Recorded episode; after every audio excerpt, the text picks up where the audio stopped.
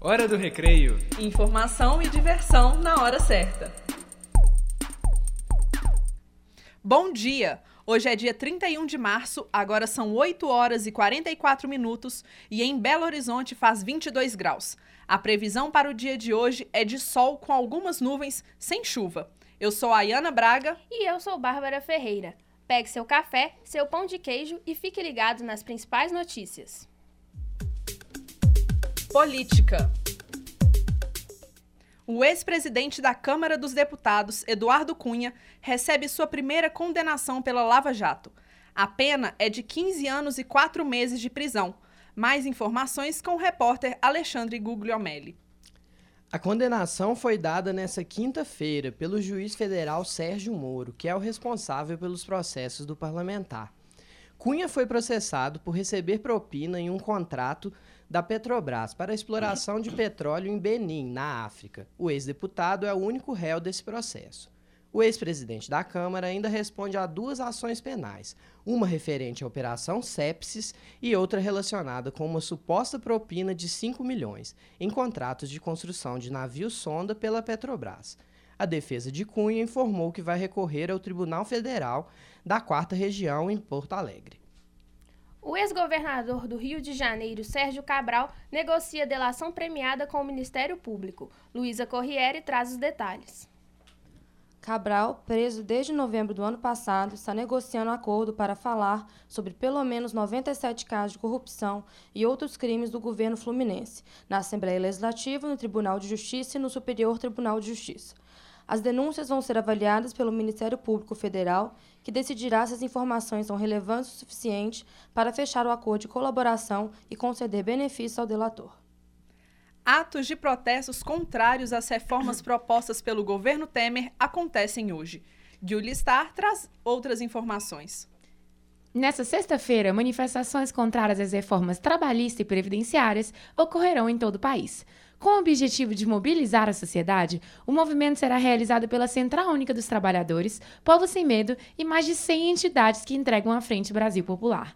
Os atos dessa sexta-feira se estão sendo considerados um aquecimento para o Dia Nacional das Paralisações, que ocorrerá no dia 28 de abril. Em Belo Horizonte, os manifestantes irão se encontrar às 17 horas em frente à Assembleia Legislativa de Minas Gerais. Cidade. A liberação dos voos de aeronaves de grande porte no aeroporto da Pampulha deve acontecer em abril. Desde 2005, quando os voos regulares foram transferidos para Confins, o aeroporto da Pampulha só pode receber aeronaves do, mo do modelo ATR, com até 75 lugares. A concessionária do aeroporto de Confins, a, H a BH Airport, e muitos moradores da região da Pampulha protestam contra a medida. Segundo a Infraero, a proposta é voltar a operar até três voos por hora, funcionando entre 6 da manhã e 10 da noite. Ainda serão necessários de 3 a 4 meses após a autorização dos voos para que eles comecem a ser operados. Terminal rodoviário provisório de BH está com os dias contados. Mais detalhes com Lucas, Lucas Sanches. O terminal improvisado instalado na estação do metrô José Cândido será desativado. Desde 2012, a estação recebe linhas para o nordeste do país, Espírito Santo, Belém do Pará e Brasília. O objetivo era desafogar o fluxo no terminal Tergipe, no centro da cidade. A partir de 1 de abril, todas as operações voltam para a tradicional rodoviária Belo Horizontina, até que entre em operação a nova rodoviária da capital, em construção do bairro São Gabriel. Termina nesta sexta-feira a limpeza da pichação da Igrejinha da Pampulha. É isso mesmo, Vitor Gama? Pois é, Bárbara. O trabalho que teve início ontem está sendo realizado pelas técnicas de restauração Flávia Alcântara, Daniela Ayala e a arquiteta Andréa Sasdelli, do Instituto Estadual do Patrimônio Histórico de Minas Gerais.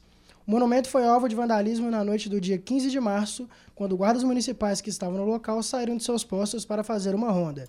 O coordenador do Memorial da Arquidiocese de BH, Márcio Vieira, garantiu que a segurança do local será reforçada e que não há nenhuma possibilidade de que a igrejinha perca o título de Patrimônio Cultural da Humanidade.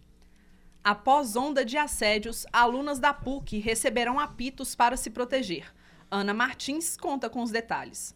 Após os militares anunciarem o reforço no policiamento e os estudantes se organizarem para fazer aulas gratuitas de defesa pessoal, mais uma ação foi anunciada. Os centros e diretórios acadêmicos distribuirão apitos para todas as alunas da universidade. Dessa forma, as estudantes usarão um objeto em caso de perigo ou algo suspeito. Segundo a coordenadoria das mulheres do DCE, a Polícia Militar está sabendo do apito e ficará alerta em relação a isso. Fala, galera! A Faculdade de Comunicação e Artes encerrou as comemorações pelos 45 anos na última quinta-feira. Gabriel Gomide e Samuel Lima foram ao prédio 13 para saber sobre por que a FCA é tão especial para os alunos. Fael Margarete Henriques, quarto período de jornalismo. Eu gosto muito da FCA porque aqui é um ambiente muito diversificado, é, onde aprende-se coisas não só em sala de aula, é, na nos próprios corredores, nas escadas.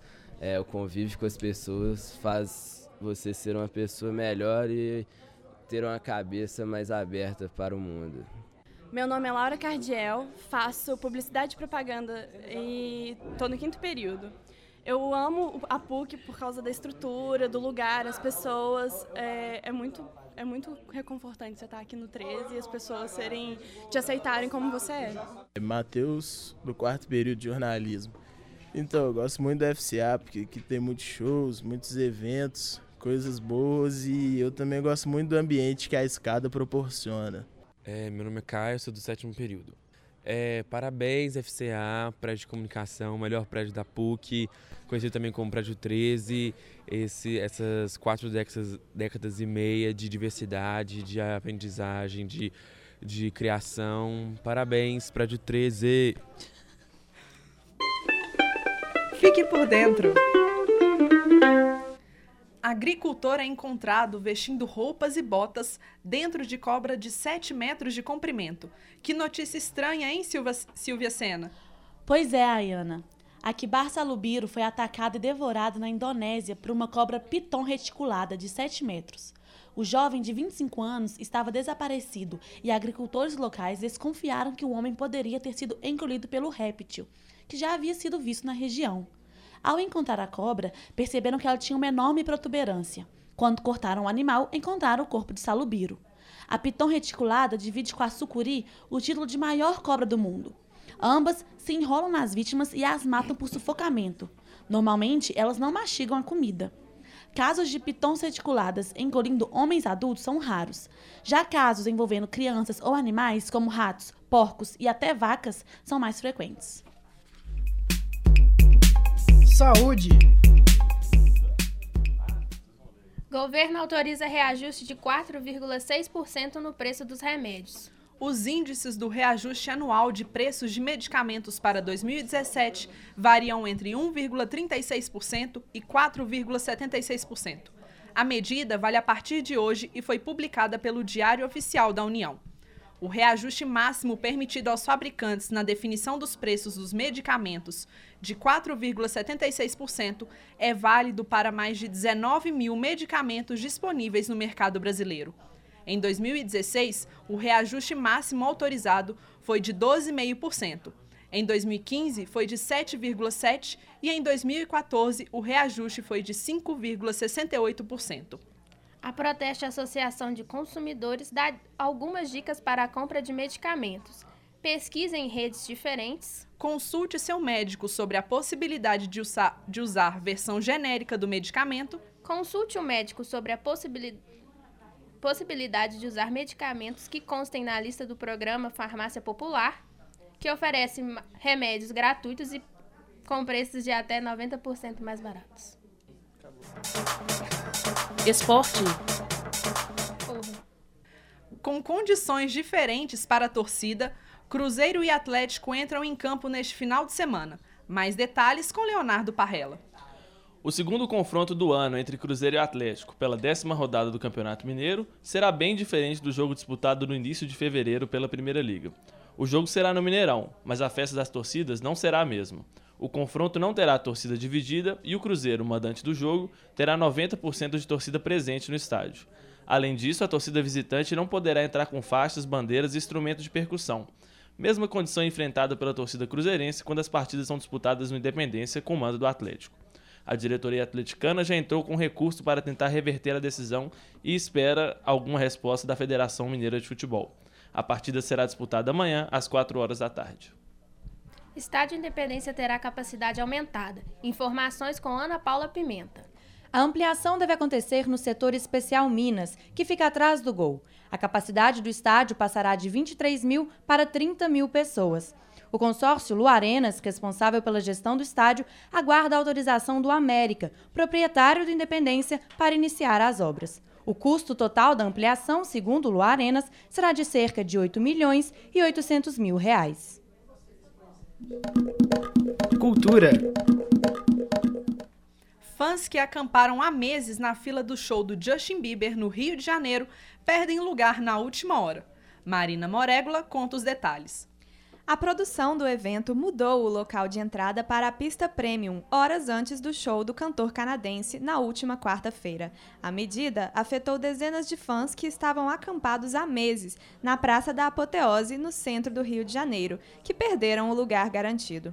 O resultado da mudança foi indignação, choro e reclamações da falta de organização e de informações sobre o show. Esta é a terceira vez de Justin Bieber no Brasil.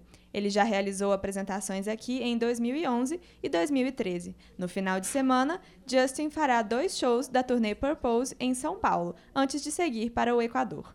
Este programa foi produzido por estudantes do quinto período do curso de jornalismo da Faculdade de Comunicação e Artes da PUC Minas, campus Coração Eucarístico. Com edição de Laura Brand e Luísa Couto, apresentação de Ayana Braga e Bárbara Ferreira. A técnica é de Clara Costa, Luna Ferreira e Rafaela Araújo. A supervisão é da professora Yara Franco. Hora do recreio. Informação e diversão na hora certa.